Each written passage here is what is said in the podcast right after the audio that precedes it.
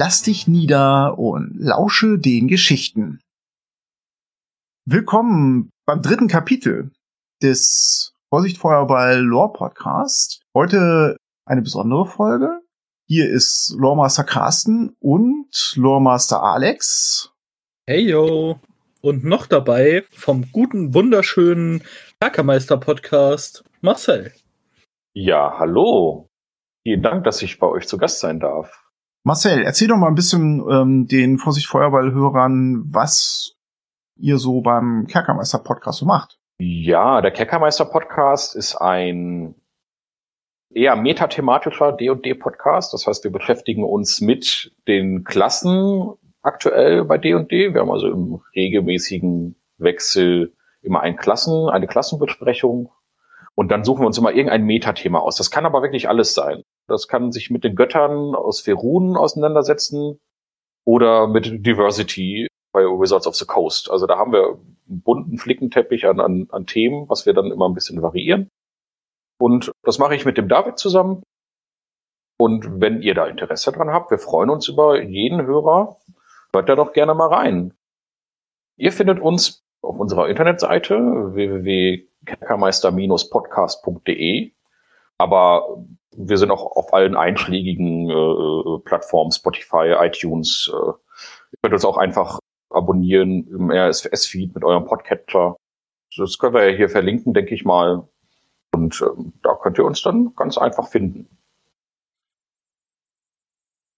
Genau, kennengelernt haben wir uns über die D&D Facebook-Gruppe. Und ja, so haben wir uns zusammengefunden und weil wir eben tatsächlich eine leichte thematische Überschneidung haben, haben wir gesagt, wir wollen uns nicht gegenseitig auf den Füßen rumtreten, sondern eher zusammenarbeiten. Und deswegen machen wir das heute mal wahr. Das haben wir ja schon vor ein paar Folgen versprochen.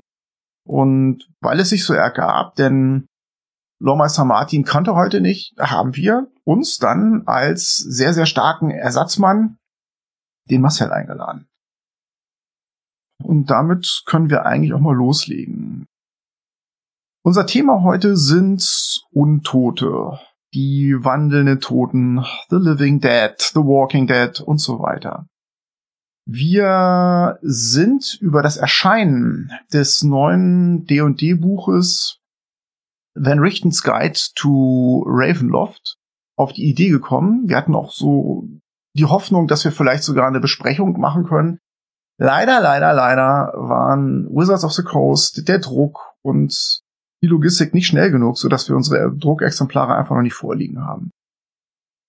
Und deswegen haben wir ein Thema, was wir aber auch eigentlich schon mal angedacht haben, einfach vorgezogen, und das sind die Untoten. Wir wollen euch das Thema Untot ein wenig näher bringen. Es ist eine Lore-Folge, das heißt, wir werden viel über Untote reden.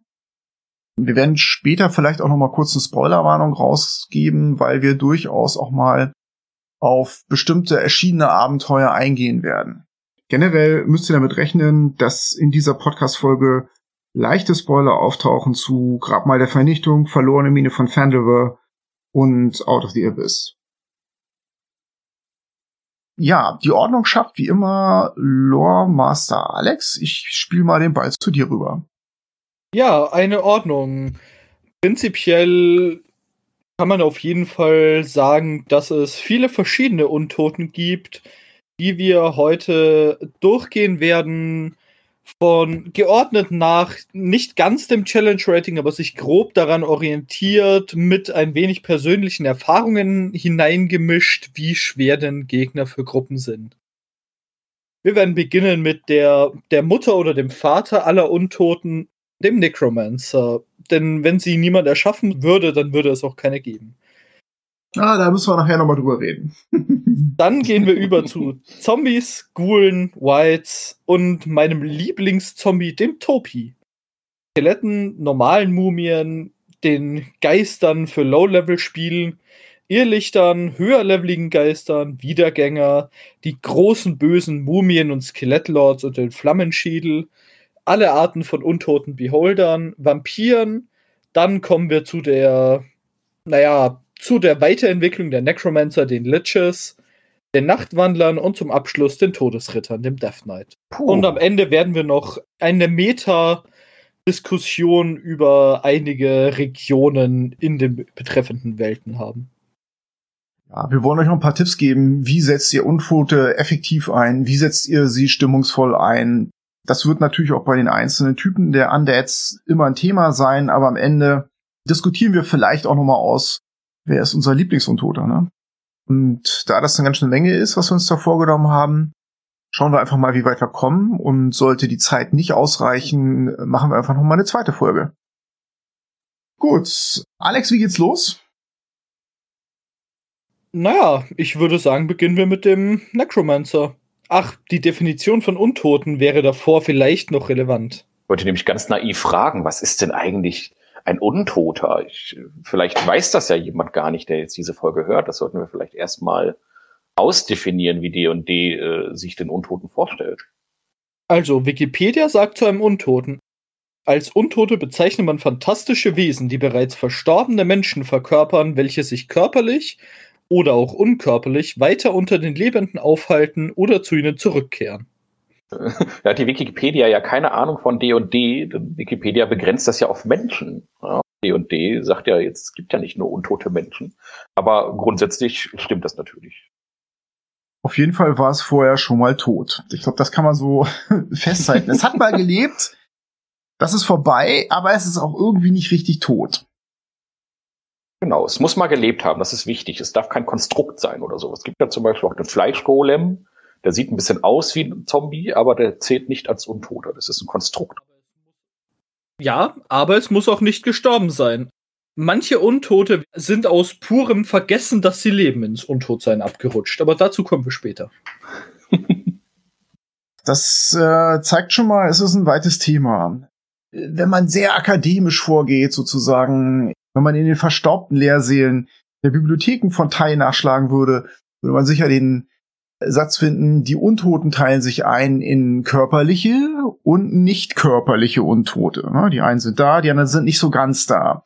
Und sie teilen sich ein in Untote mit einem freien Willen. Das heißt, sie können auch tatsächlich entscheiden, was sie machen wollen, wen sie umbringen wollen, wen sie versklaven wollen.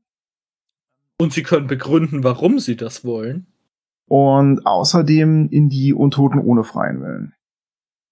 Das ist so die erste grundsätzliche Einteilung. Was kann man noch über Untote sagen, generell? Liebe Loremaster. Ja, ich hätte auch noch was. Das Libris Mortis, das ist ein, ein Quellenband aus, aus D&D 3.5, hat, wenn ich das richtig gelesen habe, gesagt, dass eigentlich alle Untoten einen freien Willen haben. Nur die weniger intelligenten Untoten nutzen diesen freien Willen einfach nur dazu, um immer zu gehorchen, weil sie das unbedingt wollen. Also so richtig reine Sklaven sind sie eigentlich nie, jedenfalls nach dem, was ich da gelesen habe. Aber da könnte man natürlich auch jetzt auch ewig über das Konzept freier Wille äh, diskutieren. Zumindest manche Arten von Geistern werden ja nicht geschaffen, sondern existieren nur aufgrund ihres ehemaligen Willens, nämlich aus Grund von Rachegelüsten.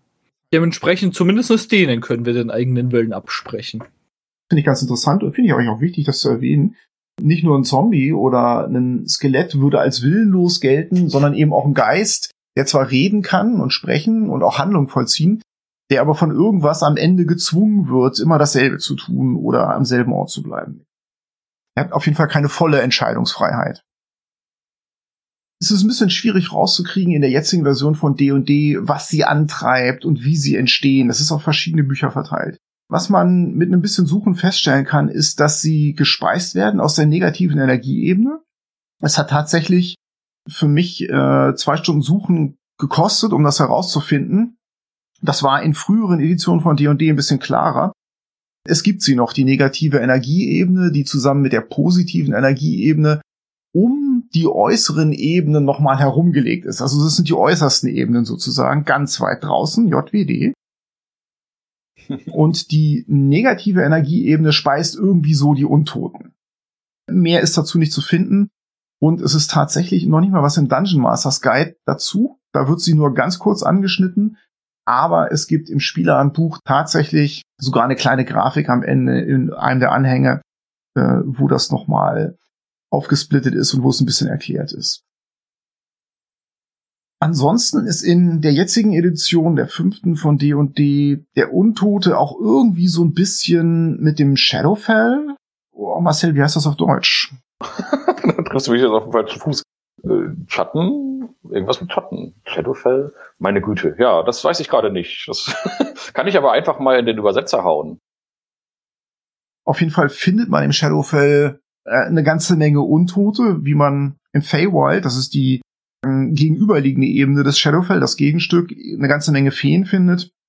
So findet man im Shadowfell eine Menge Untote, aber eben nicht nur Untote. Und ansonsten werden die Untoten in D&D an sich noch mit zwei Dingen verbunden. Das erste ist Orkus, der Dämonenlord des Untots, der im Abyss in der Ebene Thanatos residiert, die auch eine ziemlich fiese Ansammlung von Untoten ist natürlich der laut den Legenden von D&D mit der Kreation von vielen Untoten in Verbindung gebracht wird. Unter anderem natürlich der Lords und der Liches. Das Abenteuer Keep on the Shadowfell von Dungeons Dragons 4e nennt sich in Deutsch die Feste über dem Finsterschatten. Dementsprechend der Finsterschatten. Ja, und D&D 5 hat einfach die englische Bezeichnung übernommen, Shadowfell. Das ist, ja, äh, ist auch schöner. Untote. Man findet sie im Shadowfell, man findet sie hier. Sie werden aus der negativen Energieebene irgendwie angetrieben und sie sind verdammt schwer tot zu kriegen.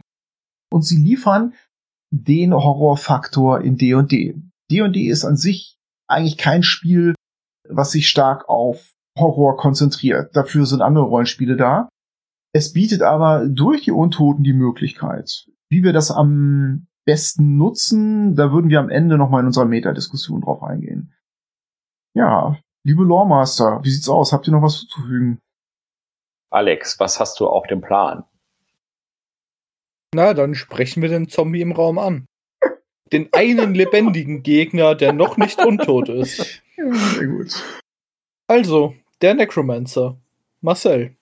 Ja, ja, der Nekromant. Ähm, zufälligerweise spiele ich gerade einen Nekromanten und gehe da mit meinem Spielleiter gehörig auf den Keks und vor allem auch meinen Spielern, denn da sind auch Leute dabei, die mögen Untote nicht so gerne. Denn der Nekromant oder Necromancer, wie ihr so schön sagt, ist auch außerhalb von D&D von der Begrifflichkeit her natürlich bekannt als jemand, der Untote beschwören kann. Der belebt die Toten, der beschwört Geister und ähm, das ist eine Magier-Unterklasse. Und der hat dann zum Beispiel beim Zauber Tote beleben, das ist einer seiner wichtigsten Zauber, die Möglichkeit, noch ein Zombie oder noch ein Skelett mehr aufs Feld zu rufen. Und das ist dann auch dem noch ein wenig stärker. Das kann er dann also noch verstärken mit seinem Intelligenzmodifikator und seiner Stufe. Können Necromancer eigentlich auch die Untoten mit freiem Willen beschwören? Das würde mich mal interessieren. Ich habe jetzt nach 30 Jahren D&D mich eigentlich relativ wenig mit Necromancern als Spielerklasse beschäftigt. Oder sind die auf die, auf die dummen Zombies beschränkt? Also zu Beginn sind sie erstmal natürlich nur auf die einfachen, dummen Zombies beschränkt. Es gibt später noch den Zauber Untote erschaffen. Und da kann man einen Ghoul äh, erschaffen. Die wirklich mächtigen Untoten aber zum Beispiel, also sowas wie Mumien oder Leichname, wirklich mächtige Untote kann der so bei den Zaubern, die ich bisher gefunden habe, nicht erschaffen. Falls jemand irgendwann mal in seiner Runde einen fossilen Dinosaurier einbauen möchte, das sind keine Knochen mehr, sondern Mineralien und damit bräuchte man Animate Objects und nicht Animate Dead. Ist also kein Nekromantending, untote Dinos zu erwecken. Das kann jeder. Der, der Punkt beim äh, Animate Dead, also beim Tote beleben, ist, dass es eine humanoide, mittelgroße oder kleine Kreatur sein muss. Also da kann schon ein, ein Goblin schon nicht mehr mit Tote beleben wiedererwecken. Das geht tatsächlich erstmal nicht. Jedenfalls nicht bei dem einfachen, gerade drei Zaubertote beleben. Ja, wobei ich das tatsächlich als eine schmerzhafte Einschränkung empfinde. Auf jeden Fall. Ich meine, das obliegt natürlich dann jedem Spielleiter, wie er das handhabt. Ich finde gerade so die Variation des Herkunftskörpers. Ne? Das, was war es denn, bevor es tot war, macht gerade die Mindless Undeads noch mal ein bisschen interessanter. Ja, und das vermisse ich auch ganz schmerzlich, denn also ich habe ja aktiv zuletzt D&D 3.5 gespielt und da gab es noch das schöne Zombie-Template, dass man einfach über jede Kreatur drüber schieben konnte. Und dann konnte man halt aus allem einen Zombie machen, also alles, was dann die entsprechenden Voraussetzungen mitgebracht hat. Und das geht jetzt nicht mehr. Jetzt gibt's halt im Monsterhandbuch einfach nur noch den Zombie, der basiert halt einfach auf einer humanoiden Kreatur, in der Regel halt ein Mensch oder ein Elf oder sowas. Und sonst gibt's da noch, glaube ich, zwei, drei Beispiele für andere Zombies. Das war's dann. Also da gibt's dann noch den Betrachter-Zombie und den Ogre-Zombie und fertig. Aber man kann halt nicht mehr irgendwie einen Kobold-Zombie machen oder einen Fledermaus-Zombie oder wie auch immer. Das ist halt alles so jetzt regeltechnisch nicht mehr abgedeckt. Also da muss man Haus holen, wenn man das möchte. D&D 3.5, da wird ja viel drüber gelästert. Das war ein regellastiges System, was einen, äh, einen akademischen Grad vorausgesetzt hat, bevor man spielen konnte und so weiter. Aber es hat dann auch, wenn man bereit war, sich dem auszusetzen, hat es eine Menge Möglichkeiten gegeben. Ich glaube, Alex hatte eben die belebten Dinosaurierknochen erwähnt. Mhm. Ähm, die gab's wirklich. Und ja, auch die waren ein Template. Ne? Das heißt, wie kann ich aus jedem Dinosaurier-Skelett einen Untoten machen. Ne? Das wurde gar nicht groß aufgelistet. Für jeden Dinosaurier-Typen ein Skelett, sondern es wurde gesagt, das passiert, wenn aus einem Dinosaurier, wie er in irgendeinem Monsterhandbuch steht, ein versteinertes Skelett gemacht wird. Und ja, die Knochen sind eisenhart, mineralisch. Das Viech hat einen unglaublichen Wuchtschaden. Und ja, es war auch feuerresistent. Aber wir sind jetzt schon ziemlich tief im Thema. Habt ihr noch was zu Nekromanten? Nicht wirklich. Ich halte mich so weit fern von Nekromanten wie möglich, weil ich immer noch traumatisiert davon bin, einen Spielercharakter Nekromanten in meiner Gruppe in einem Abenteuer, nämlich in Tomb of Annihilation, gehabt zu haben. Das musst du jetzt aber mal erläutern. Was war denn daran so traumatisierend? Ich muss, ich brauche Ideen. Große Spoilerwarnung für Tomb of Annihilation. Tomb of Annihilation bietet die Möglichkeit, dass äh, Spielercharaktere mit Orkus paktieren können und damit einige Pakt-Features von Orkus bekommen, was dafür sorgt, dass der Nekromant auf einmal keine normalen Zombies mehr erschafft, sondern Hyper-Zombies auf LSD und Speed, die jeglichen Gegner, den man ihnen entgegenschmeißt, umbringen. Und dafür nach, ich glaube, zehn Kampfrunden oder 100 Kampfrunden, also entweder eine oder zehn Minuten zerfallen. Andererseits bietet TOA dann aber auch noch die Möglichkeit, dass man Zombies mit sich rumlaufen hat. In einem riesigen Dungeon, der von Fallen lebt. Ich glaube, ihr beide seht, wohin das kommt, um als GM irgendwie langweilig zu sein. ja. Ich habe noch mal eine Frage zu der Quelle eben. Du meintest, das ist in Tomb of Annihilation. Ähm, ich glaube, im Basisbuch, also im Abenteuer selber, ist das nicht drin. War das in irgendeinem Zusatzmaterial? Weißt du das noch? Ah, das kann sein. Ich habe für Tomb of Annihilation zum Leiten einmal den Tomb of Annihilation Companion benutzt von der DMs Guild. Und dann gab es auch noch aus der Adventurers League die kompletten Module für die Tomb of Annihilation Season. Die habe ich auch benutzt. Kann irgendwo da drin gewesen sein. Was mir noch einfällt zum Nekromanten, ich finde, der ist ganz schön, ja, der ist irgendwie luschifiziert worden. Der Nekromant heute, der ist ja irgendwie schon fast nett. Klar, er ist natürlich als Spielercharakter viel, viel attraktiver jetzt geworden, weil er nicht immer gleich super böse sein muss. Er hat ja eine Gesinnungsfreiheit. Aber ich erwähne jetzt mal das Computerspiel, ich glaube Sword Coast Legends heißt das. Das ist einer der NPCs, die man äh, relativ früh trifft und dann auch zu einem Spielercharakter machen kann. Das heißt, die darf man dann auch spielen. Ist ein freundlicher, trottliger, kleiner Nekromant. Ja, der wird so vorgestellt, ja, und ich bin Nekromant. Und alle so, oh, ja, nee, macht euch keine Sorgen. Meine Eltern habe ich irgendwie dazu gezwungen. Ich weiß nicht mehr genau, wie es lief, aber das ist einfach nicht der Nekromant meiner Jugend mit tiefliegenden Augen, äh, schlecht gepflegten Haar und schlecht gepflegten Zähnen und langen Fingernägeln. Der Nekromant heute, der ist zwar sicherlich ein bisschen gothic, aber der wird auf der Straße nicht mehr angesprochen. Ja, also ich habe meinen Nekromanten ja so gestaltet, damit der gruppenkompatibel ist. Ich habe den nicht nett gemacht, sondern ich habe im Prinzip gesagt, Nekromantie ist der Fortschritt, das ist die Zukunft. Der kommt aus Thai, ja, und da ist das halt was ganz Normales. Das ist ganz üblich, dass da halt Zombies auf der Straße rumlaufen, dass die rote Magier sich selbst irgendwann in Leichname, in Lichs verwandeln wollen. Das ist das Ziel. Das sind die Anführer dieses Landes. Und da ist es quasi en vogue, ein Nekromant zu sein. Und dann kommt er halt in ein anderes Land und da sind dann die Leute plötzlich völlig skeptisch gegenüber dieser doch so modernen Nekromantie.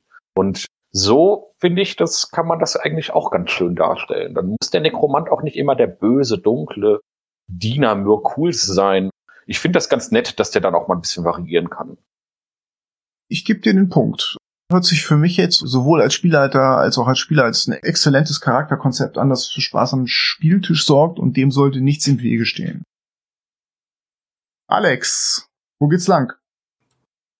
Dann vom Nekromanten zu den Helferlein, zu dem, was ein Nekromant erschaffen kann. Gehen wir zu Zombies, Ghoulen, Whites und Skeletten. Leg los. Zombies. Was sind Zombies? Zombies werden von D&D mit folgendem Satz beschrieben. Von irgendwo aus der Dunkelheit ist ein gurgelndes Stöhnen zu hören. Eine Gestalt taumelt ins Bild, schleift einen Fuß, während sie aufgedunsene Arme und gebrochene Hände hebt. Der Zombie rückt vor, getrieben davon, jeden zu töten, der zu langsam ist, um seinem Griff zu entkommen. Und ich finde, da sind wir auch schon nah an der Quintessenz eines Zombies.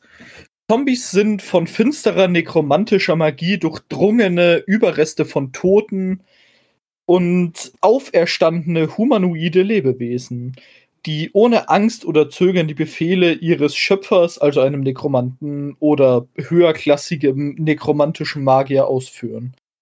Zombies bewegen sich mit einem ungleichmäßigen, ruckartigen, irgendwie unmenschlichen Gang, was den Horror eines Unlebens ja auch ausmacht, dass es noch erkennbar lebendig ist, aber doch nicht ganz lebend und stinken nach Verwesung. Obwohl man jeglicher ehemals lebenden Kreatur wieder Leben einhauchen könnte, funktioniert die Erschaffung von Zombies am besten aus Menschen und menschähnlichen, also humanoiden Völkern. Manchmal erscheinen Zombies auch, erheben sich aus Gebieten ohne einen Nekromanten, wenn Gebiete von dunkler Magie durchtränkt werden wie zum Beispiel in mehreren Abenteuern sichtbar ist oder Spoiler für Tomb of Annihilation. Auch im Dschungel von Chult erheben sich Zombies aufgrund der dunklen Magie von Azarek. Ja, ich hau auch gleich nochmal Spoiler rein. Achtung Leute, Lost Man of Fandelware, die verlorene Mine von Fandelware, werden viele gespielt haben. Da gibt's ein ganzes Dorf, in dem sehr spezielle Zombies die Herrschaft übernommen haben, nämlich die Asche-Zombies. Weiß noch jemand, wie das Dorf heißt? Ich habe das nie gespielt, tatsächlich. Uh, ich leider auch nicht. Thunder Tree, genau, Thunder Tree. Donnerbaum oder so auf Deutsch. Man kann einen Abstecher nach Thunder Tree machen und man findet da ein Dorf voller Zombies vor, die auch gleich eine nette Variation des Zombies sind. Zombies soll man gerne mal variieren, um die Spieler auch immer ein bisschen zu schocken. Wenn die getroffen werden, dann platzen die. Dann fliegt da Asche in den Raum raus was dann dazu führt, dass die Spieler durch, ich weiß gar nicht mehr, was das war, Sicht- oder Atemprobleme so einen leichten Nachteil bekommen. Grundsätzlich fragt man sich die ganze Zeit, warum sind die da? Man findet keinen Necromancer, das Dorf ist irgendwie verflucht worden. Ich glaube, es hat gelitten durch diesen desaströsen Vulkanausbruch, der mit der Magierpest einhergegangen ist in dem Gebiet. Kann passieren, ne? Also da hat Alex auf jeden Fall recht. Shit happens, Zombies happens. Man muss nicht unbedingt Necromancer haben, um sie zu bekommen. Das klingt so ein bisschen als wie so eine Krankheitsbeschreibung. Man muss nicht unbedingt einen Nekromancer haben, um Zombies zu bekommen. Ganz genau. Es gibt auch noch eine ganz spezielle Gattung von Zombies. Die gibt's in D&D 5 nicht mehr. Aber es gab damals den sogenannten Schreckensnebel-Zombie. Und der ist entstanden, dass, dass die von Yachtu Xwim. Das ist der halbdämonische Sohn von Bane. Und der hat alle Anhänger Cyrix mit einem grauen Nebel belegt. Also im Prinzip hat er die gesamten Herzlande mit diesem grauen Nebel belegt. Und nur die Diener Cyrix wurden dann zu diesen Schrecken des Nebelzombies. Auch eine sehr spezielle, schöne Zombie-Art, die ein bisschen intelligenter war und diese Krankheit, die sie selber bekommen haben, dann auch an andere weitergegeben haben. Hatten die noch irgendwas auf dem Kasten so? Ja, die waren halt einfach ein bisschen schlauer und die konnten so eine Wolke, so eine krankmachende Wolke verteilen und die hatten so eine ansteckende Berührung. Also das sind so diese krankmachenden Zombies. Ja gut, das ist tatsächlich auch etwas, was ich selbst gerne benutze. In meinen Runden sind Sporen-Zombies. Gibt's natürlich noch nicht oder nicht offiziell in D&D. Zombies, die Sporen verteilen und aus irgendwelchen Pilzsporen entstanden sind. Ah, Alex, ich muss dich korrigieren. Oh, okay. Die gibt's schon in ähm, Out of the Abyss. Ah, okay, ja. Das macht natürlich Sinn im Underdark. Ich finde es ein sehr wichtiger Hinweis, weil eigentlich sind die ja irgendwie nicht so richtig untot. Die sind irgendwie mehr so biological, wie wir heute mehr so mhm. die Zombies aus dem Kino kennen oder eine Mischung davon. Werden auch oft mit der Dämonenprinzessin, oh Gott, wie spricht man die aus? Zug du Moi oder so, ähm, in Verbindung gebracht. Ähm, aber ja, gar nicht. Wer ein bisschen mehr über die wissen will, der legt sich dann Out of the Abyss zu. Da ist eine ganze Menge Material zu denen drin. Okay. Äh, zu Zombies ist auch noch äh, interessant zu sagen, als Spielleiter, Zombies nehmen immer den direktesten Weg zu dem Feind und umgehen keine Hindernisse, benutzen keine Taktiken, umgehen auch kein gefährliches Terrain. Dementsprechend kann es durchaus passieren, dass ein Zombie in einen schnell fließenden Fluss stolpert, um Feinde an einem weit entfernten Ufer zu erreichen. Und eventuell springt ein Zombie auch in eine Schlucht oder aus einem Fenster, um einen Feind unter ihm zu erreichen. Zombies können einfache Befehle befolgen und Freunden von Feinden unterscheiden, aber die Fähigkeit zu denken bei Zombies beschränkt sich darauf, in die Richtung zu watscheln, in die man ihn führt und jeden Feind in seinem Weg zu vernichten. Ein Zombie, den man mit einer Waffe bewaffnet, benutzt diese auch, aber der Zombie äh, wird keine fallen gelassene Waffe aufheben.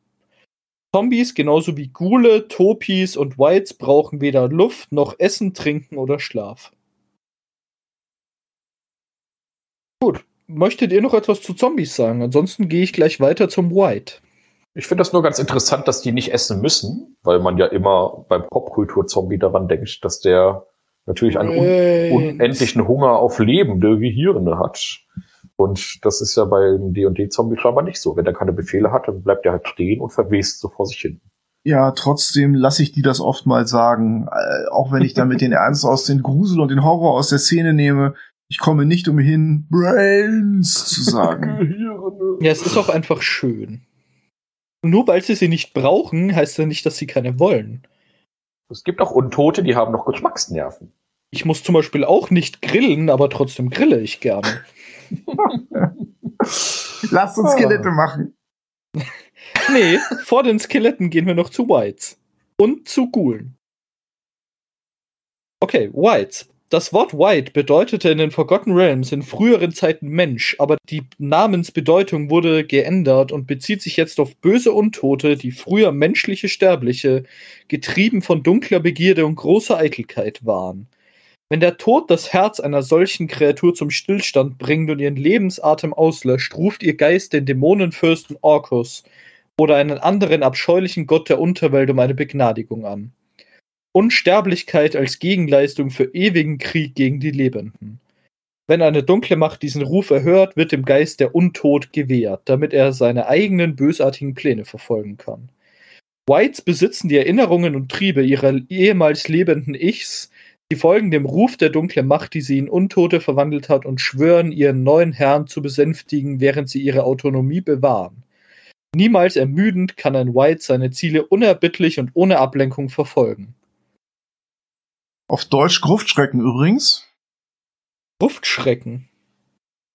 Der Gruftschrecken der White hat ja sowas wie einen gewissen eigenen Willen. Oder zumindestens ist der nicht vollkommen blöde. Der ist nicht hirnentleert, oder? Nee, die Darstellung im Buch ist auch schon eine interessante. Der sieht halt wirklich aus wie ein Krieger mit einer richtigen Rüstung und einem Schwert in der Hand. und halt so einem äh, untoten Gesicht natürlich. Mhm. So leicht vergammelte Menschen halt. Ich behaupte mal, der White, also der, der Gruftschrecken, ist eine 1 zu 1 Abschrift von Gary Gygax aus dem Herrn der Ringe. Aus den, wie hießen sie, Grabunholden. Die werden relativ früh, ich glaube im ersten Buch. Mhm. Ja, das kann sein. Von den Hobbits gefunden.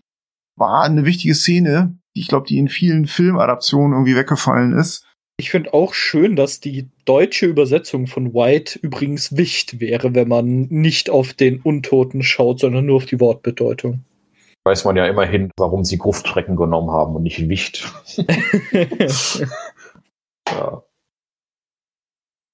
Um auf das Jagdverhalten von Whites und ihre Motivation zurückzukommen. Whites, weder tot noch lebendig, existieren diese Gruftschrecken in einem Übergangszustand zwischen einer Welt und der nächsten. Der helle Funke, den sie im Leben besaßen, ist erloschen, und an seine Stelle ist die Sehnsucht getreten, diesen Funken in allen lebenden Dingen zu verzehren. Wenn ein White angreift, glüht diese Lebensessenz wie weiß glühende Glut in seinen Augen, und die kalte Berührung des White kann den Funken durch Fleisch, Kleidung und Rüstung der Lebenden ziehen. Whites fliehen tagsüber aus der Welt, weg vom Licht der Sonne, die sie hassen. Sie ziehen sich in ihre Grabrügel, Krypten, Gräber und Gruften zurück, in denen sie hausen. Ihre Höhlen sind stille, trostlose Orte, umgeben von toten Pflanzen, auffällig geschwärzt und von Vögeln und Tieren gemieden. Humanoide, die von einem White oder Gruftschrecken getötet werden, können unter seiner Kontrolle als Zombies auferstehen. Motiviert durch den Hunger nach lebenden Seelen und angetrieben von demselben Verlangen nach Macht, das sie im Untod erweckt hat, dienen einige Gruftschrecken als Stoßtruppen für böse Anführer. Als Soldaten sind sie in der Lage zu planen, tun dies aber nur selten und verlassen sich auf ihren Hunger nach Zerstörung. Ich finde, da hat man so ein schönes Zwischending zwischen noch so Hilfstruppe auf der einen Seite und auf der anderen Seite kann er aber auch schon ein Low-Level-Endgegner sein, wenn er so seine eigene Skelett- oder Zombie-Truppe um sich herum hat. Ich hatte in einer schon lange vergangenen Kampagne auf niedrigen Leveln meine Spieler gegen einen White laufen lassen. Und nicht nur gegen einen White, sondern der Aufbau war folgender. Eine Armee des Untods zog über die Lande, angeführt von einem Nekromanten, der die Politik und die Könige dieses Reichs erpressen wollte und seine Generäle und Armeenführer waren Whites. Verlor er ein, zwei Leute pro Armee in einer Schlacht, ein, zwei Zombies, dann konnten die Whites gleich neue schaffen. Und meine Spieler hatten sehr viel Spaß an dieser kompletten Storyline mit den drei, vier Mini-Bossen als White und dem Endboss als Necromancer. Und Whites haben noch etwas sehr ekliges die können tatsächlich Humanoide als Zombies auferstehen lassen. Was eine wirklich coole Geschichte ergeben kann, wenn ein Spieler auf diesem Low-Level-Bereich mit seinem Charakter doch nicht so zufrieden ist man sich darauf einigt, hey, in dem Kampf gegen den White da wirst du sterben und als untoter Zombie im Endkampf treffen dann die anderen Spieler auf den ehemaligen Kameraden. Exzellenter Einsatz des Whites, äh, Loremaster Alex.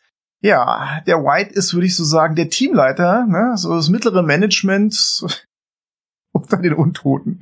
Genial. Er kann ja zwölf Zombies beherrschen. Ne? Also es ist halt mhm. wirklich, er hat einen kleinen Trupp Zombies bei sich. Ja. Ich möchte eigentlich zum nächsten Monster, aber eine Sache würde mich noch interessieren. Was hat denn der so für Verteidigung? Ich meine, wir wissen ja, jeder Untote ist irgendwie schwer tot zu kriegen. Was macht den White so schrecklich, den Gruftschrecken? Die Rüstungsklasse ist jetzt nicht der Hammer. Er hat einfach so ein schlagendes Leder an. Das kann man natürlich anpassen als Spielleiter. Man kann ihm natürlich auch eine andere Rüstung geben. Aber der hat grundsätzlich eine Rüstungsklasse von 14. Der hat aber viele Resistenzen. Der ist resistent gegen nekrotischen Schaden, gegen Wucht, Stich, Hiebschaden durch nicht magische Angriffe. Aber wie alle Low-Level-Untoten müssen die Waffen natürlich nicht magisch sein, sondern es reicht, sie mit Silber zu überziehen. Ja, aber ich glaube, das ist so dieser entscheidende Turning Point vom Skelett und vom Zombie zum White ist dann tatsächlich dieses Silber. Okay. Dann Gule, die dritten humanoiden Untoten.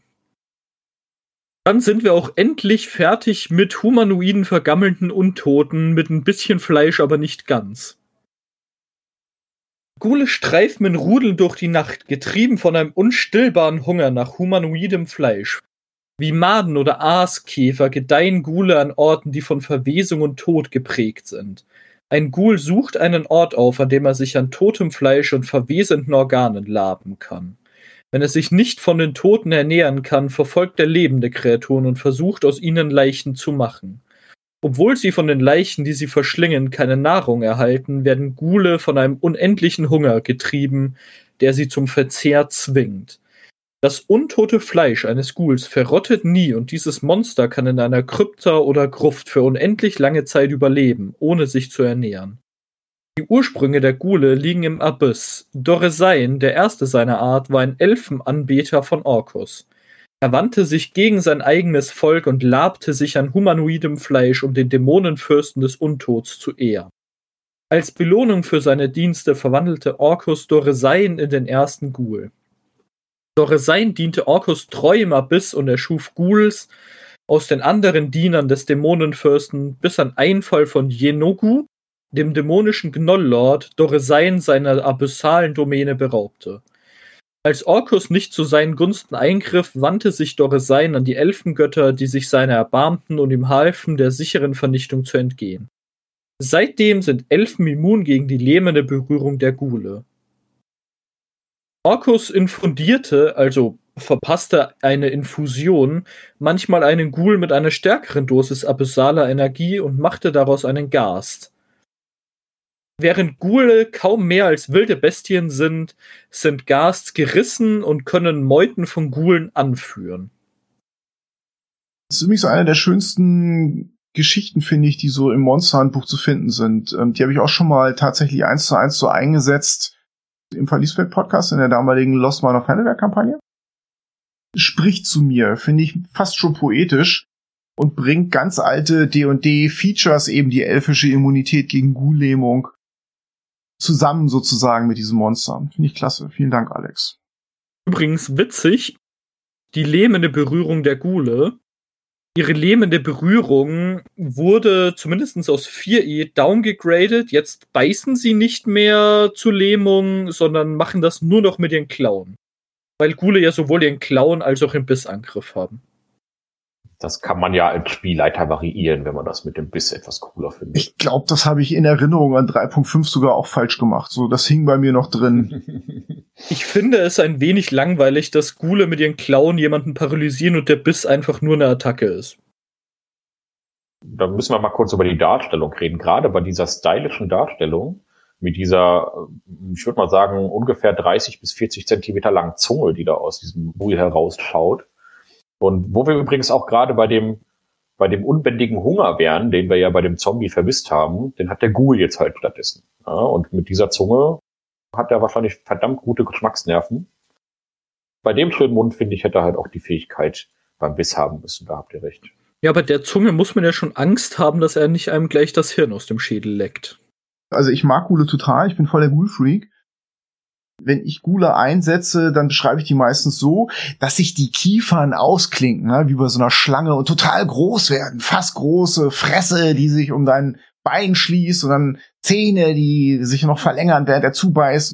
Dieses Gefühl des Gefressenwerdens, dieser Kannibalismus, dieser Inhärente, das ist so einer der Punkte, die für mich als Spielleiter gut funktionieren. Also ich finde die wirklich eklig so. Ich, ich mag die auch. Ich stelle die dann eben auch mal so ein bisschen albern dar wenn die sich natürlich dann ähm, sinnlos hermachen über das Fressen und vielleicht alle Gegner drumherum vergessen und dann einfach abgeschlachtet werden können. Ja, aber das Fressen und die Fresse der Gule, die ist wichtig. Und ja, ich find's schrecklich, dass sie mit ihrem Mund nicht mehr leben. Das ändern wir jetzt auch hier offiziell. Ja, ja, jeder, der jetzt einen Ghoul spielt, der hat das befälligst, an unsere Vorlieben anzupassen. Verdammt nochmal, ja. Aber gut, kommen wir doch jetzt mal zu etwas mit weniger Fleisch, oder Alex? Ah, ich oh. würde noch gern zu dem Schrumpfkopf unter den Zombies übergehen, aber dann sind wir auch da wirklich fertig. Einfach nur, weil ich die Topis sehr gerne mag und niemand sie kennt. Ja, ich kenne sie nicht und das will was heißen. Ich bilde mir sehr viel auf meine Monsterkenntnis ein. Topis sind ähnlich wie Zombies, aber bevor ein Topi animiert wird, wird sein Leichnam geschrumpft, bis er nur noch zwei Fuß groß ist Zwei Fuß sind umgerechnet übrigens 60 Zentimeter. und sein Herz wird herausgeschnitten und durch einen Lederbeutel ersetzt, der eine lebende Giftschlange enthält. Die Schlange benötigt weder Luft noch Nahrung und macht die Klauen des Topis auf magische Weise giftig. Wenn ein Topi stirbt, stirbt auch die Schlange in ihm. Der Prozess der Erschaffung eines Topis ist nur eine Handvoll böser Priester und Nekromanten aus dem Volk der Tortles bekannt. Der Schildkrötenmenschen im Deutschen nehme ich an. Im Deutschen sind es auch Tortel, genau. Okay. Dann, wie gesagt, die Topis können nur von einer Handvoll böser Priester und Nekromanten der Tortel erschaffen werden. Da sie erstens schwieriger zu verwandeln sind und äh, als gewöhnliche Zombies diese spezielle Giftschlangen-Ritual brauchen und das in der Kultur der Tortles weitergereicht wird. Durch diese Schrumpfung haben sie einen schwammigen, squishy Körper, der dafür sorgt, dass sie immun gegen äh, Bludgeoning Damage sind. Magst du uns erhellen, wo da die Quelle ist? Ich finde die ja super interessant. Wie kommt man an die, die Quelle ran? ist das Turtle Package. Ich weiß nicht, ob es dazu eine deutsche Übersetzung gibt. Das Turtle Package 5e ist ein, ich glaube, PDF-only-Buch, das sich exklusiv mit Turtles beschäftigt.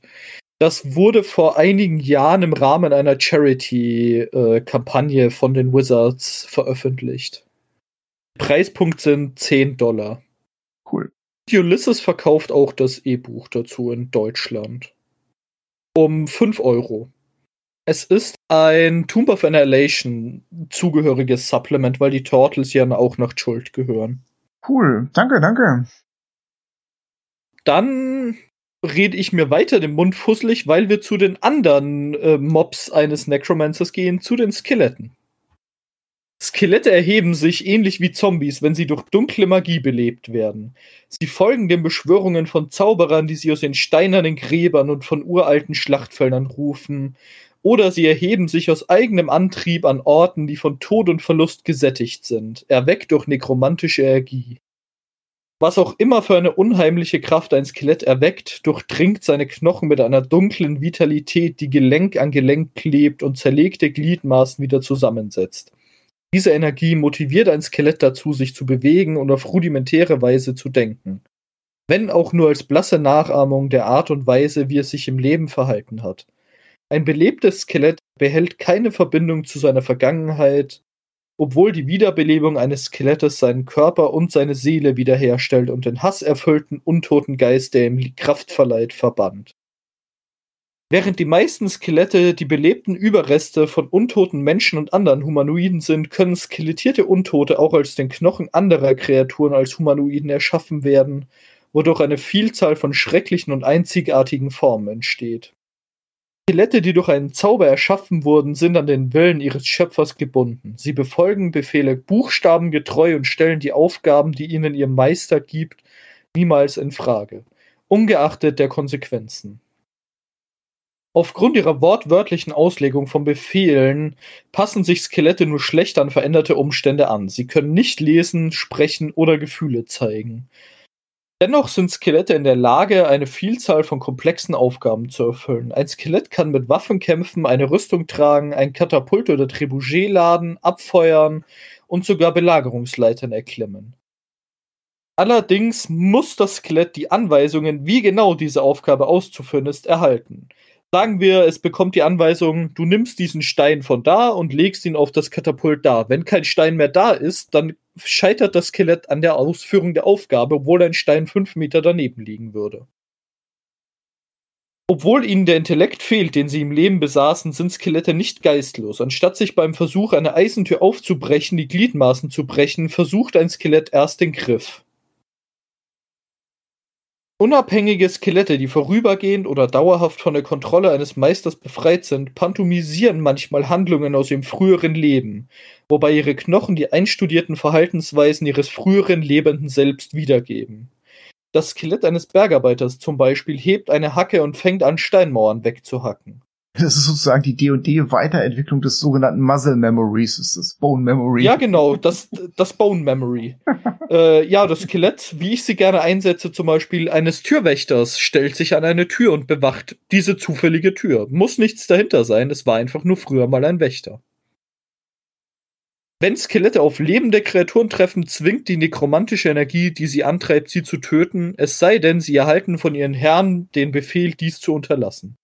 Sie greifen ohne Gnade an, kämpfen bis zur Vernichtung, denn Skelette besitzen wenig Sinn für sich selbst und noch weniger Sinn für die Selbsterhaltung.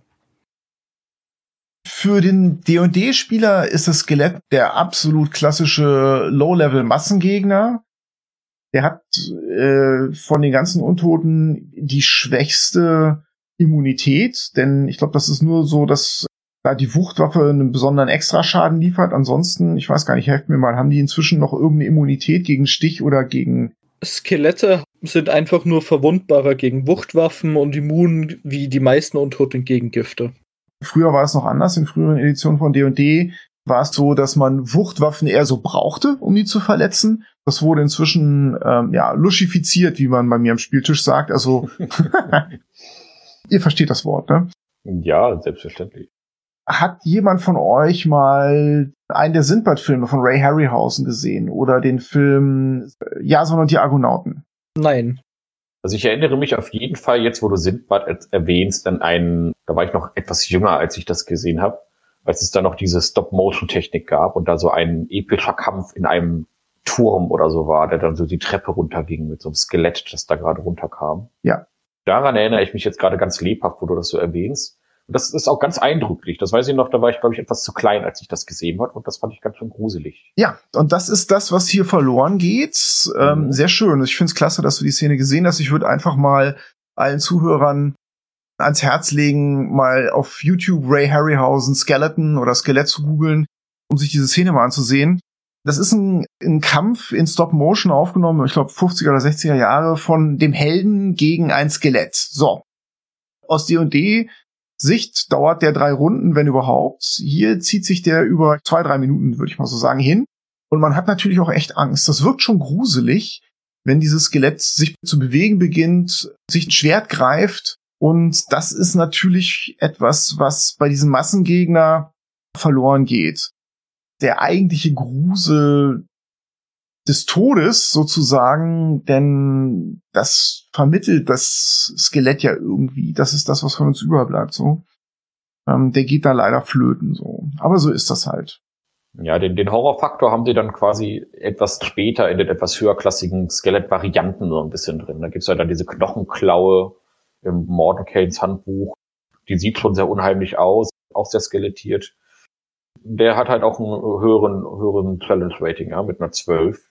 Das ist dann schon alles ein bisschen gefährlicher von der Wirkung her.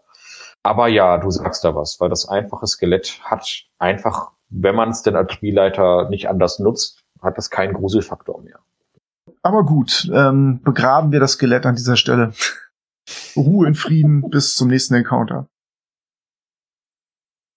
Gut, Alex, wo sind wir dran? Okay, dann von den untoten körperlichen zu den untoten unkörperlichen, zu den Geistern, dem Schatten, dem Gespenst, dem Poltergeist und dem Todesalb, dem Wrath. Schatten in D&D gehören zu den schon etwas gruseligeren Wesen, die entstehen, wenn eigentlich eine gute Kreatur einen Fehler macht, ne? Und tatsächlich so äh, Dingen wie Lust oder Fresssucht nachgibt, dann trennt sich im Todesfall der Schatten von diesem Körper ab, sozusagen die böse Seite dessen, der da gerade gestorben ist, verselbstständigt sich so. Ich glaube, es gab dann auch noch mal eine Regel, was passiert, wenn dann diese eigentlich gute Kreatur dann noch mal wiederbelebt wird. Wenn eine Kreatur, aus der ein Schatten erschaffen wurde, ins Leben zurückkehrt, spürt ihr untoter Schatten die Rückkehr. Der Schatten kann sein Elternteil suchen, um es zu ärgern oder zu töten. Unabhängig davon, ob der Schatten sein lebendes Gegenstück verfolgt, wirft die Kreatur, die den Schatten hervorgebracht hat, keinen mehr. Was dann auch für einen Abenteurer die unangenehme Implikation haben kann, dass eventuell er ständig für einen Vampir gehalten wird, weil er keinen Schatten mehr wirft. Der Shadow ist tatsächlich, der Schatten, einer der Untoten, die diesen ersten Killer-Faktor haben. Das heißt, die haben einen relativ gemeinen Angriff, der Strength Drain. Sie sind im Gegensatz zu Geistern nicht ganz körperlos, sondern sie sind amorph. Das heißt, der hat noch irgendwie so eine Substanz. Auf jeden Fall kann er eben nicht durch Dinge durchschweben. Aber dem Shadow ist auch schwer zu entkommen. Er verfolgt einen selbst durch die schmalsten Spalten hindurch. Er hat eine äh, gewisse Eigenintelligenz und ansonsten sind die Schatten zwar nicht dumm, ähm, ich glaube aber bei Language ist ein Strich, das heißt, die reden natürlich nicht, es ist ein Schatten, das passt ganz gut. Ja, die haben eine Intelligenz von sechs, also die sind schon, schon nicht so schlau. Ne? Also ich habe dümmere Barbaren gespielt. das haben wir alle. Ich glaube, dass tatsächlich für Spieler das entscheidende Moment ist dieser Strength Drain, also dieser Stärkeentzug. Das wird das sein, was Spielern im Gedächtnis bleibt, wenn sie zum ersten mhm. Mal merken, okay, ich kann mich nicht auf meine äh, 30 Trefferpunkte verlassen, sondern hier geht's plötzlich rapide nach unten, weil Stärke habe ich, sagen wir mal, nur 12. Das ist, glaube ich, eine Erfahrung, die hängen bleibt. Gut, was habt ihr noch hinzuzufügen? Also beim Schatten, ich finde ehrlich gesagt, der ist auch, wie hast du das so schon genannt, auch so weich gespült. Ähm, denn der ist jetzt, hat jetzt nur noch ein Challenge-Rating von eineinhalb. Der hat eine äh, sehr niedrige Rüstungsklasse, der hat nur 16 Trefferpunkte. Das ist eine schlimme Begegnung für eine niedriglevelige Gruppe. Aber sobald die Gruppe mal alle so Level 2, Level 3 sind, ist der Schatten halt irrelevant geworden. Und das finde ich sehr schade, denn es gibt jedenfalls im normalen Monsterhandbuch nicht mehr den höheren Schatten. Für den Schreckfaktor ist er ja immer noch gut in einer Höhle. Auch gegen eine Level 10er Gruppe ist der Strength Drain potenziell immer noch hart. Das stimmt. Er kriegt halt, er bekommt halt nur einen Hit rein. Oder Schatten in einer großen Mehrzahl. Äh, es gibt ja in Aberon, glaube ich, diese riesige arkane Bombe, die mal explodiert ist. Und äh, da hatte ein ehemaliger GM von mir das so geregelt, dass jeder Mensch so einen atombombenartigen Schatten hinterlassen hat und die alle auf einmal lebendig geworden sind. Auch als Level 20er Gruppe macht man sich ordentlich in die Hose, wenn man vor 400 Schatten steht. Ja, also in Horden können die bestimmt furchtbar anstrengend sein. Und wie ihr schon sagt, genau, der Stärkerentzug ist wirklich ganz schön gemein. Der ist aber auch nicht mehr so wie früher nur durch eine Genesung oder sowas heilbar, sondern hier reicht es eine kurze Rast, also eine Stunde ausruhen und weg ist das ganze Ding wieder der ist halt nicht mehr so schlimm. Also ich erinnere mich noch an Baldur's Gate 2, das Computerspiel. Da gab es auch eine ganze Questreihe, die sich um Schatten und um einen, einen äh, Schattendrachen dann auch noch gedreht hat. Da gab es dann auch so höhere Schatten, die dir dann wirklich permanent Attribute entzogen haben. Und da musste man wirklich dann in den Tempel rennen, um sich diesen Attributsentzug wieder irgendwie abzuschütteln. Und war noch so eine richtige Bedrohungslage. Und jetzt ist der Schatten halt ein bisschen, also mir fehlt so ein bisschen der höhere Schatten noch als Alternative für die etwas höher leveligen. Aber wie er schon sagt, genau, also in Massen ist der wahrscheinlich auch nochmal gefährlich. Übrigens, Marcel, das Fachwort dafür ist luschifiziert. Ach ja, Entschuldigung, genau, weichgespült ist, äh, ist zu Mainstream. Eine schöne Darstellung für Schatten, übrigens, wenn man da nochmal irgendwie überlegt, wie man die darstellen kann. Kennt ihr den Film, wenn wir schon mal gerade bei Filmen waren, The Frighteners? Nein. Nein. Es, nee, tatsächlich. Das ist ein Film mit äh, Michael J. Fox. Da gibt es ein äh, mysteriöses, schwarze, schattenhafte Gestalt, die sehr aussieht wie der Grim Reaper. Die kommt aber immer so aus dem Schatten geschält und ist ganz schwarz und hat halt auch diese amorphe Form teilweise. Und der sieht wirklich, wirklich gruselig aus. Und das, wenn man, wenn man den Film noch mal irgendwo findet, ich weiß gar nicht, ob es den irgendwo im Stream gibt, oder auf YouTube einfach mal nach The Frighteners gucken, da kann man sich ein bisschen Inspiration holen, wie man so einen Schatten auch noch gruselig aussieht. Danke. Also da bin ich auf jeden Fall dafür zu haben. 90er Jahre oder 80er Jahre Horrorfilme auf YouTube in einzelnen Clips nachzugucken, ist ein großes Hobby von mir. dann wünsche ich dir sehr viel Spaß damit. Ja, okay, dann wollen wir aber mal weitermachen. Ähm, wie geht's denn jetzt weiter?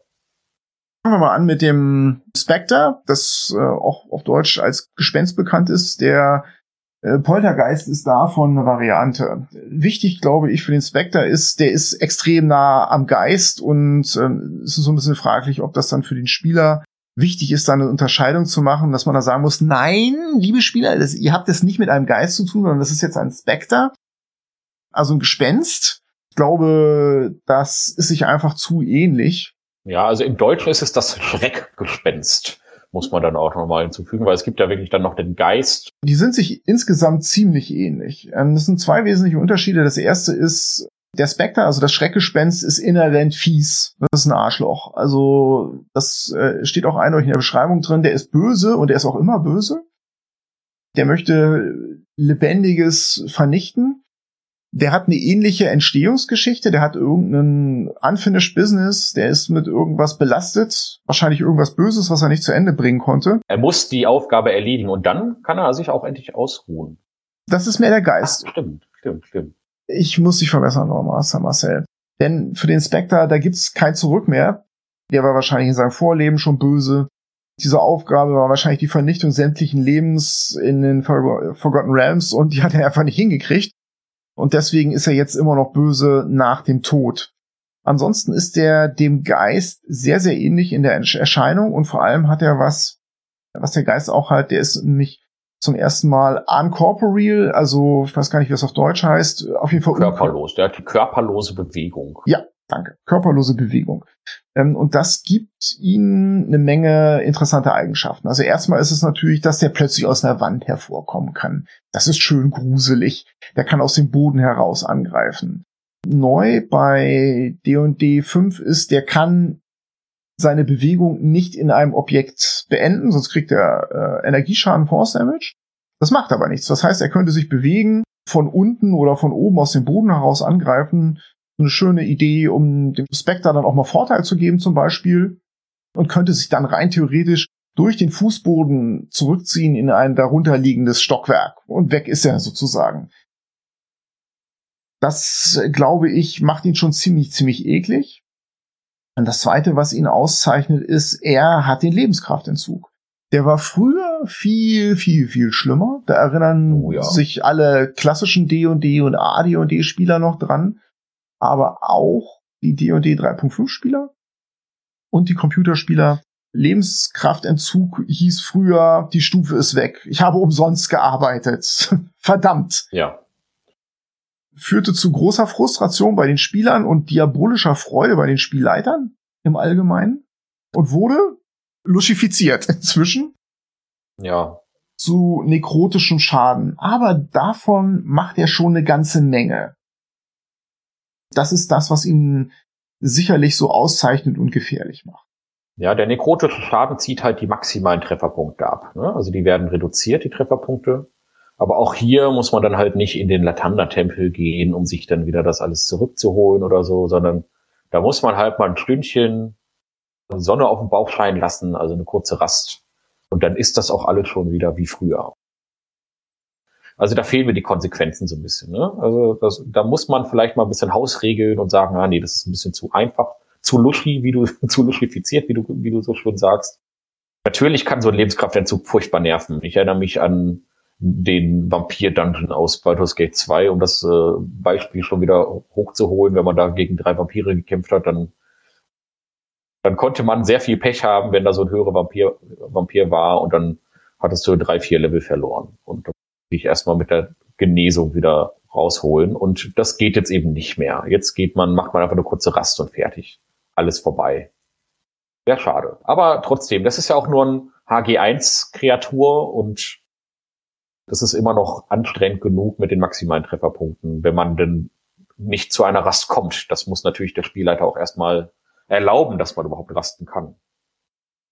Ja, ich glaube, der ähm, entscheidende Unterschied dann zum zum Ghost ist einfach auch nochmal, er ist wirklich fies böse, während der Ghost einfach auch eine Figur ist, die gerne mal ein NPC sein kann, mit dem man diskutieren kann, der ein inhärentes Rätsel hat, kommen wir später zu, ist der Spectre ganz einfach ein Killergegner, äh, mit dem man seine Gruppe im Prinzip erschreckt.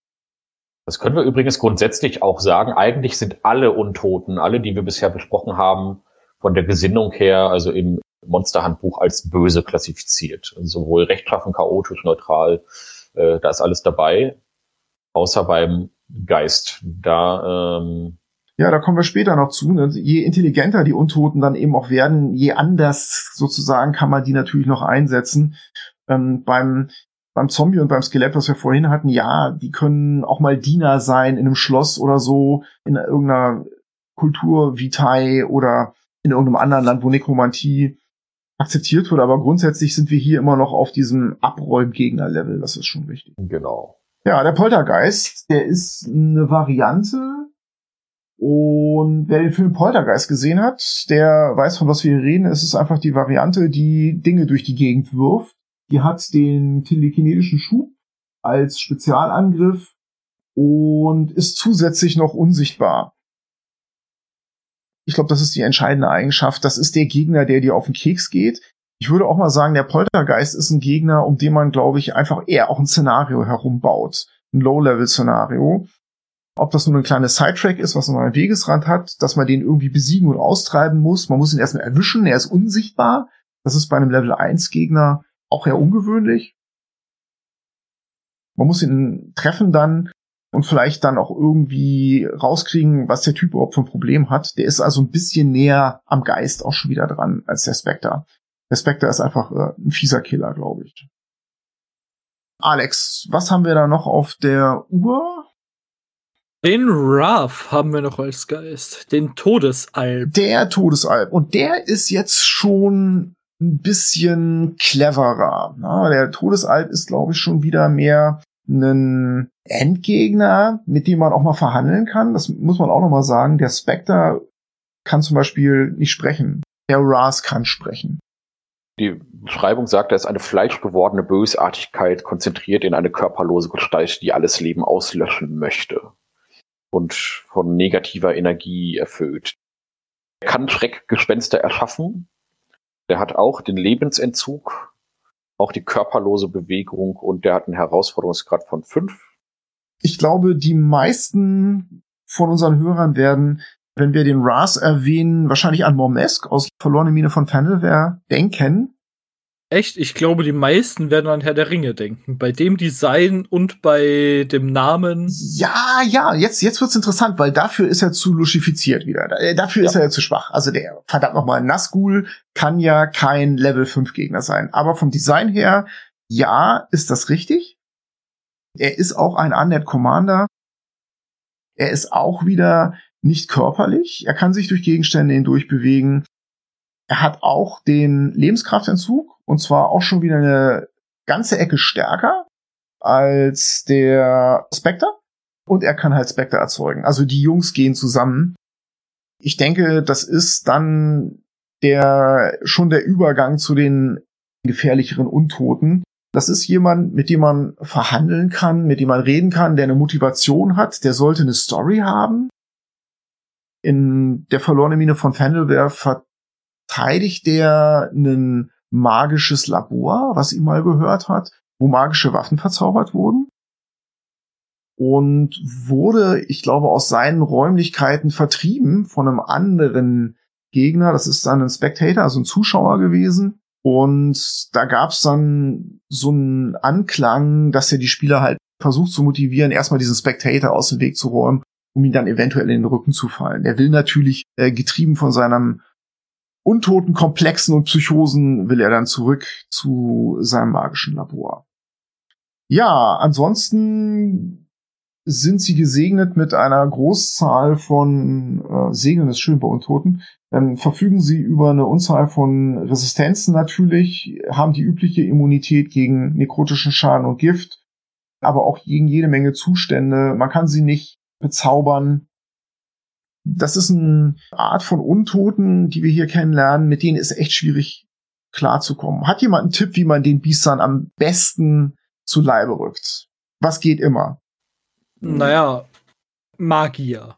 Magier äh, nee, nee sorry, nicht Magier, Warlocks, Hexenmeister. Mit? Eldritch Blast. Force Damage, genau. Energieschaden. Force Damage. Energieschaden geht immer. Ich glaube, das Die ist. Als Wegwaffe. Ja, aber das ist wirklich mal ein Tipp, den wir hier den Spielern mitnehmen können wenn ihr in einen Dungeon geht und ihr vermutet da Untote, nehmt magische Geschosse mit, nehmt den Eldritch Blast mit. Das ist, glaube ich, ganz, ganz wichtig, weil am Ende werdet ihr auf irgendein durchscheinendes Vieh treffen, ob das ein Spectre, ein Wrath oder ein Ghost ist. ihr werdet mit euren Waffen dagegenhauen und feststellen, scheiße, die gehen einfach durch. Das übliche Programm. Und der Zauberer in der letzten Reihe wird grinsen, die Finger ausstrecken und das Ding zerlöchern. Genau. Ich glaube, wir machen da mal einen Haken an den Todesalp. Wie geht's weiter? Dann vom Todesalp gehen wir zu den Irrlichtern. Irrlichter sind bösartige, hauchdünne Lichtkugeln, die einsame Orte und Schlachtfelder heimsuchen, gebunden durch dunkles Schicksal, um sich von Angst und Verzweiflung zu nähern. Irrlichter sehen aus wie schwankende Laternen in der Ferne, obwohl sie ihre Farben ändern oder ganz ausblenden können. Wenn sie ihre Lichter aktivieren, geben Irrlichter den Kreaturen, die ihnen folgen, Hoffnung und weisen auf eine Sicherheit in der Ferne hin. Irrlichter locken unvorsichtige Kreaturen in Treibsandgruben, Monsterhöhlen und andere gefährliche Orte, damit sie sich vom Leid ihrer Beute nähern und in deren Todesschreien schwelgen können. Ein böses Wesen, das einem Irrlicht zum Opfer fällt, kann selbst zu einem Irrlicht werden, dessen jämmerlicher Geist sich wie eine flackernde Flamme über seinem leblosen Leichnam zusammenzieht. Irrlichter sind Seelen böser Wesen, die in Angst oder Elend umkamen, als sie durch verlassene, von mächtiger Magie durchdrungene Länder wanderten. Sie gedeihen in üppigen Sümpfen und auf knochendurchtränkten Schlachtfeldern, wo das erdrückende Gewicht der Trauer noch schwerer wiegt als der tief hängende Nebel und Dunst. Gefangen an diesen trostlosen Orten der verlorenen Hoffnung locken Irrlichter andere Kreaturen in ein düsteres Schicksal. Irrlichter sprechen sehr selten, aber wenn sie es tun, klingen ihre Stimmen wie ein schwaches oder fernes Flüstern. In den elenden Gefölden, die sie heimsuchen, gehen Irrlichter manchmal symbiontische Beziehungen mit ihren bösen Nachbarn ein. Geister, Oni, schwarze Drachen und böse Kultisten arbeiten mit Irrlichtern zusammen, um Kreaturen in einen Hinterhalt zu locken. Während ihre bösen Verbündeten Kreaturen umzingeln und abschlachten, schweben Irrlichter über ihnen, trinken die Qualen des letzten Atems und genießen das Gefühl, wenn das Lebenslicht in den Augen einer Kreatur erlischt. Was kann man zu Irrlichtern sagen? Sie sind äh, Härtegrad oder Challenge Rating 2 und damit in unserer äh, Aufzählung hier eigentlich schlecht positioniert, wie wir gerade bei Härtegrad 5 waren. Warum habe ich sie hier platziert? Zum ersten sind sie resistent gegen Säure, Kälte, Feuer, nekrotischen Donner, Schaden, also gegen viele Arten der Magie und gegen Hiebwaffen, Stichwaffen und Wuchtwaffen von nicht magischen Waffen. Also Silber hat keinen Effekt mehr gegen sie. Sie sind aber resistant. Das heißt, sie kriegen die Hälfte des Schadens. Sie sind sehr flink, haben daher eine Rüstungsklasse von 19, gut zugegebenerweise nur 22 Hitpunkte durchschnittlich. Aber, und jetzt kommt das große Aber, die Dinger fliegen mit 50 Fuß Geschwindigkeit Movement, nicht Dash. Der Dash ist 100 Fuß bei ihnen.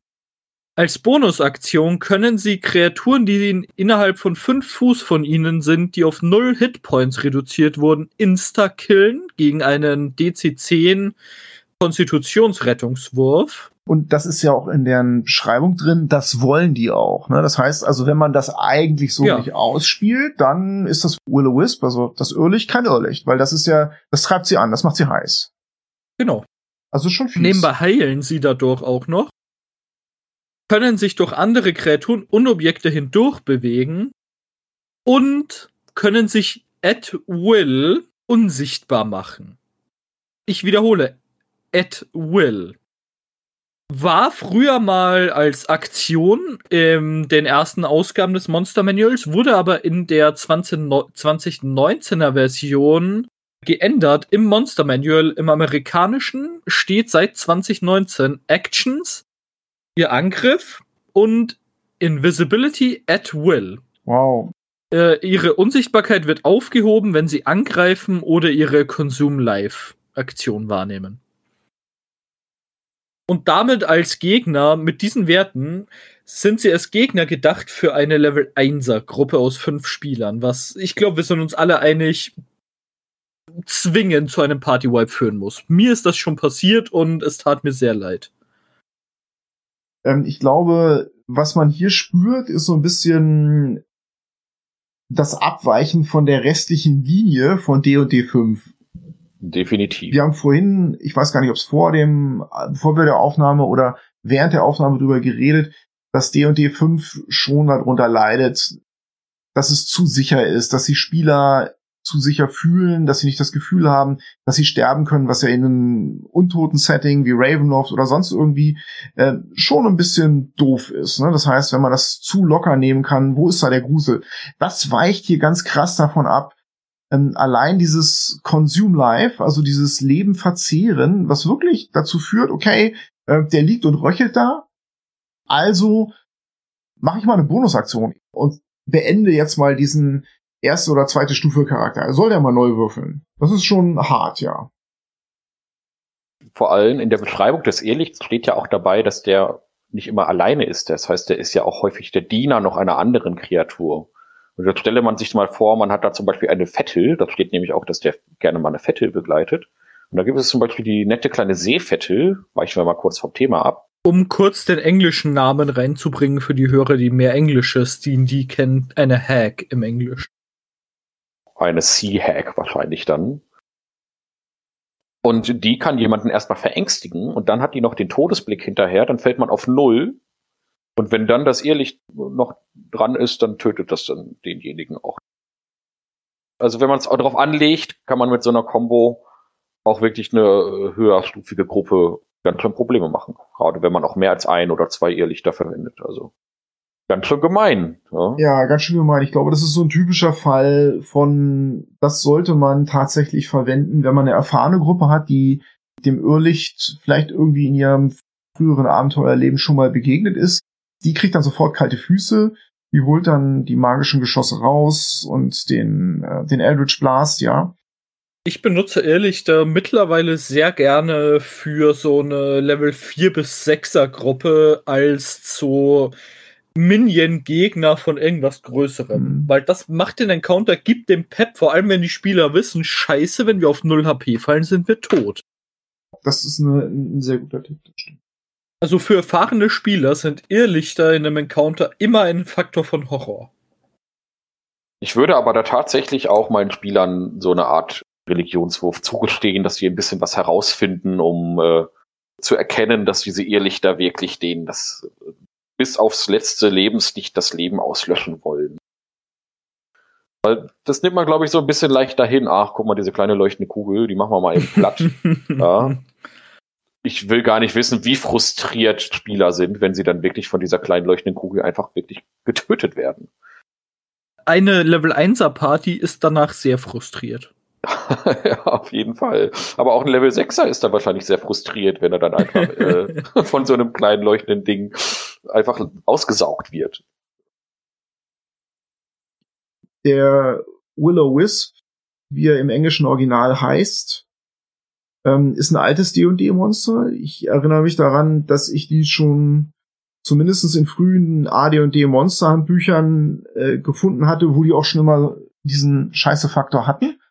Also die waren schon immer ein bisschen fies. So genau erinnere ich mich jetzt nicht mehr dran, was die taten, aber die waren schon immer gefährlich.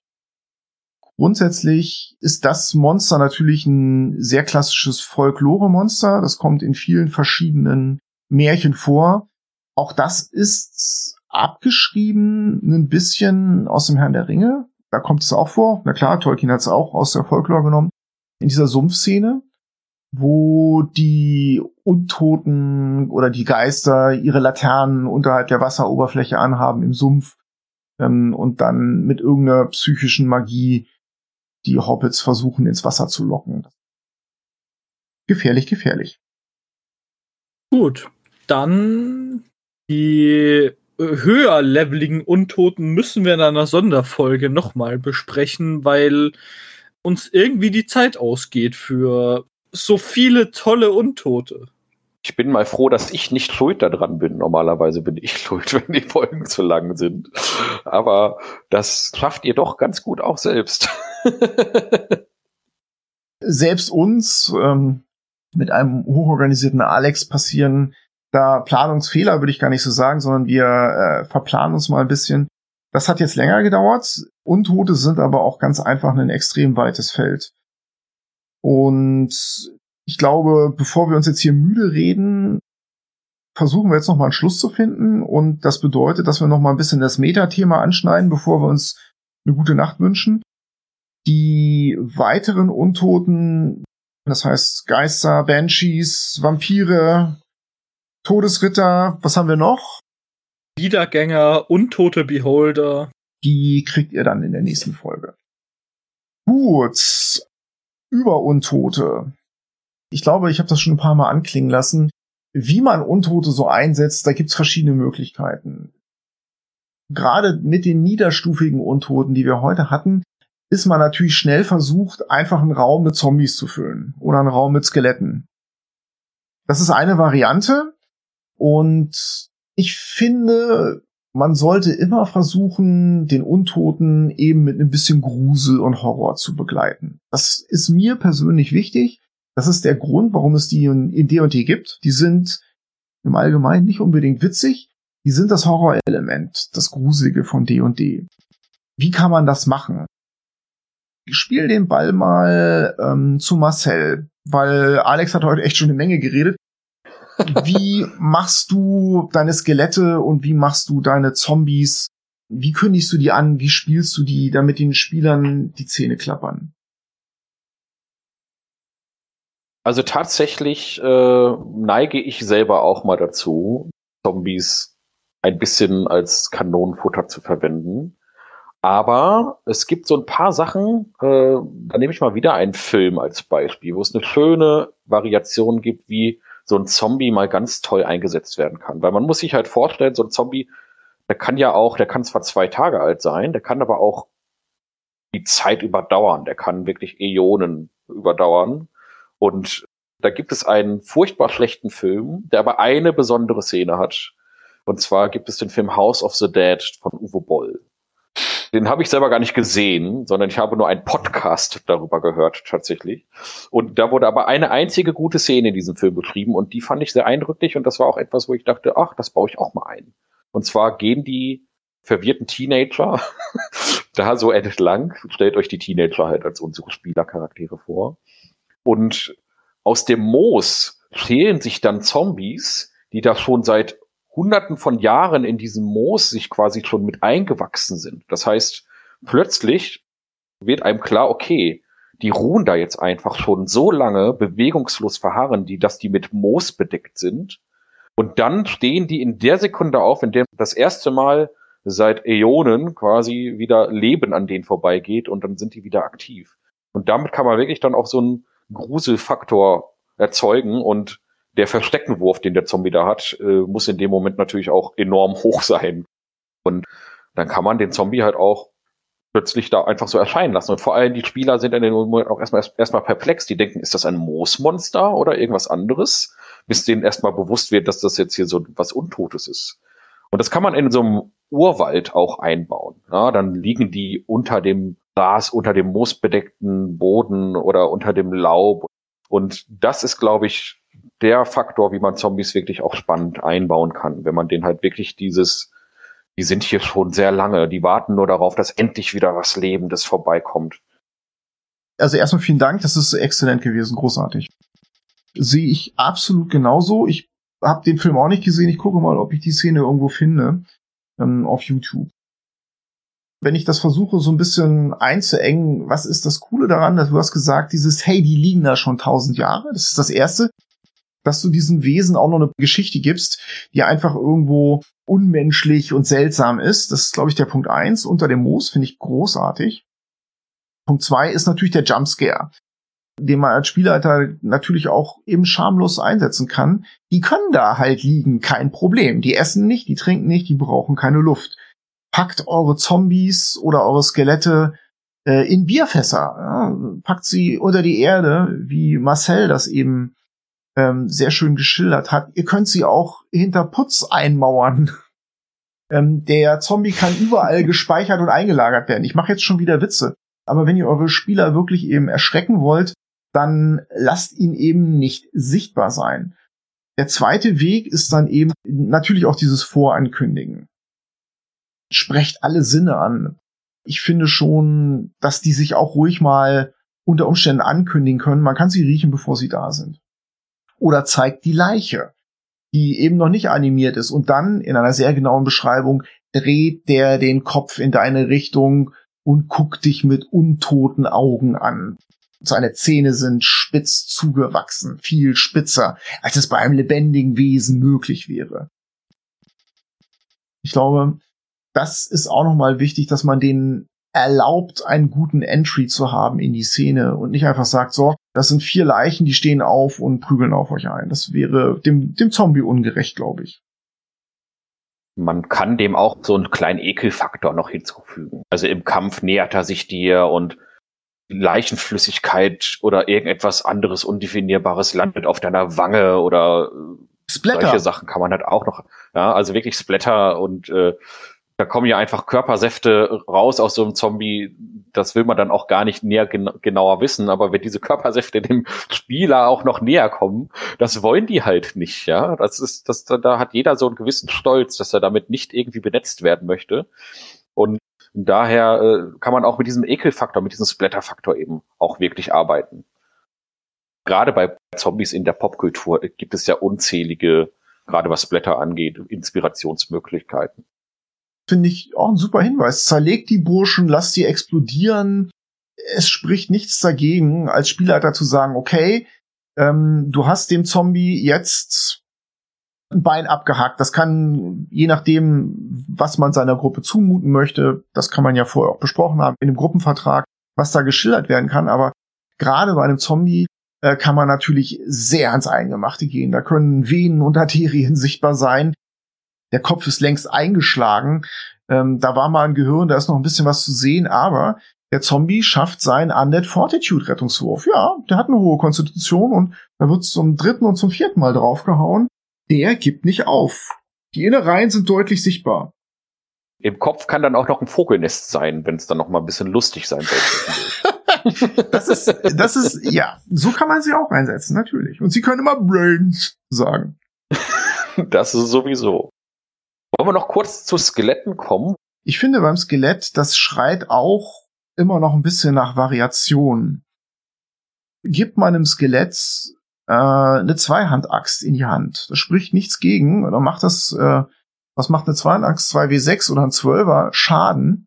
Dann werden die Spieler die schon mal ganz anders behandeln. Dann könnt ihr einfach auch sagen, okay, das Skelett war ursprünglich mal ein Ork, dann hat dieses Skelett auch vielleicht dieses Aggression Movement. Das heißt, es kann noch eine extra Strecke zurücklegen, wenn es auf den Gegner zuläuft. Und die Spieler werden einen ganz anderen Respekt vor euren Skeletten in dem Augenblick haben, als wenn ihr einfach nur so einen Sechser Schaden macht und die da müde vor sich hinklappern.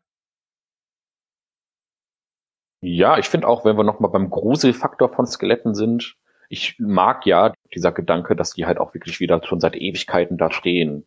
Und dann nehmen wir nochmal dieses Beispiel mit dem äh, Wald und dann ist da so eine Ruine und da ist eine Tür. Und da ist aber sonst nichts mehr drumherum. Das Gebäude ist schon zerstört, aber man sieht da halt so ein Skelett, das da einfach vorsteht und die Tür bewacht, weil es einfach vor 100 Jahren oder 1000 Jahren den Befehl bekommen hat, diese Tür jetzt zu bewachen. Ja, das hat schon so ein, eine richtig unangenehme Atmosphäre erschaffen, weil man denkt so, wow, das passiert also mit einem nach dem Tod, ja. Man bekommt den Befehl, bewacht diese Tür und dann steht man da einfach tausend Jahre da ist ein Volk, das gibt es schon gar nicht mehr, aber das Skelett passt noch auf, dass die Tür nicht äh, aufgemacht wird. Eine sehr gute Möglichkeit, da diesen Zeitfaktor mit einzubauen. Nicht gut. Eine andere Möglichkeit, die ich oft eingesetzt habe, das kann ein bisschen kontraproduktiv wirken, ist, einfach schon mal die Knochenhaufen zu zeigen. Da ist irgendwas in dem Raum, ein Schatz, den man haben möchte, oder man muss einfach durch und es liegen da jede Menge Knochen rum die Spielergruppe muss dadurch oder will dadurch, vielleicht sind diese Knochen Skelette, die animieren sich dann, wenn man reinkommt. Wann passiert das? Wie viel sind das? Das können richtig große Knochenhaufen sein. Am Ende hat man als Spielleiter die Möglichkeit, da auch nur drei Skelette draus zu machen. Die Spieler haben sich erstmal in die Hose gemacht, als sie da reingegangen sind. Das Grauen oder das Verderben, in das man reinläuft, dass man sich sozusagen auch selbst zuzuschreiben hat, ist, glaube ich, auch immer noch mal ein ganz netter Kniff, den man da einsetzen kann. Ja, am besten ist das sogar, wenn man das schafft, dass die Spieler sich wieder sicher fühlen. Also sie sind dann im Raum und die ganze Zeit passiert nichts mit dem Knochenhaufen. Sie denken dann schon irgendwann gar nicht mehr drüber nach. Und dann wollen sie wieder rausgehen und sobald sie dann halt den Raum wieder verlassen, geht's dann plötzlich doch los. Weil sie erwarten ja die ganze Zeit, dass die Knochenhaufen jetzt aufstehen, weil sie kennen ja uns fiese Spielleiter, die wissen ja Bescheid, ah, Knochenhaufen heißt Skelett oder sowas. Und man muss es irgendwie schaffen, dass sie wieder denken, ach, ist doch nur Knochenhaufen. Wunderbar.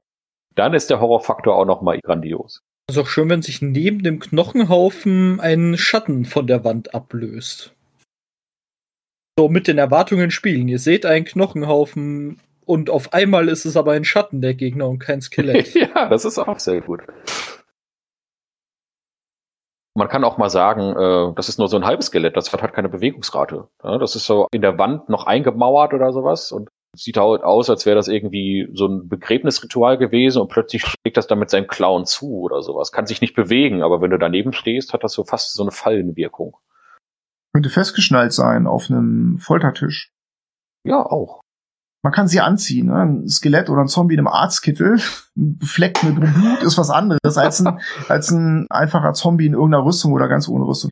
Wenn er einen Frack eines Dieners trägt und die ganze Zeit die Spieler bedient im Schloss eines anderen Untoten wie eines Vampirs, dann ist der erstmal nicht gefährlich, aber es ist und bleibt ein Zombie. Aber nun müssen wir auch langsam mal mit dem Metathema fertig werden, würde ich sagen. Ich glaube, wir sind echt durch. Habt ihr noch was hinzuzufügen? Die Lieblingsuntoten sparen wir uns, glaube ich, für die nächste Folge auf. Auf jeden Fall. Ich Lieblingsuntoten in der nächsten Folge, das ist ja noch mehr Neugier musst du den armen Zuhörern nicht machen.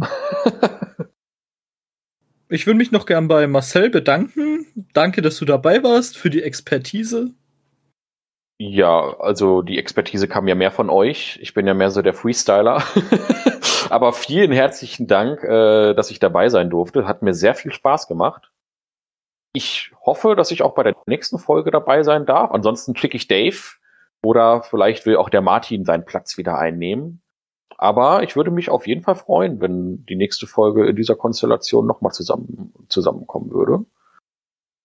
Ich schließe mich da Alex an. Ähm, das war sehr, sehr lustig, Marcel. Vielen Dank, dass du eingesprungen bist. Wir hatten das ja lange angeteasert und dass es jetzt geklappt hat. Es hat, äh, es war mir ein Vergnügen, es war formidabel. Also vielen Dank. Du hast super gefreestylt.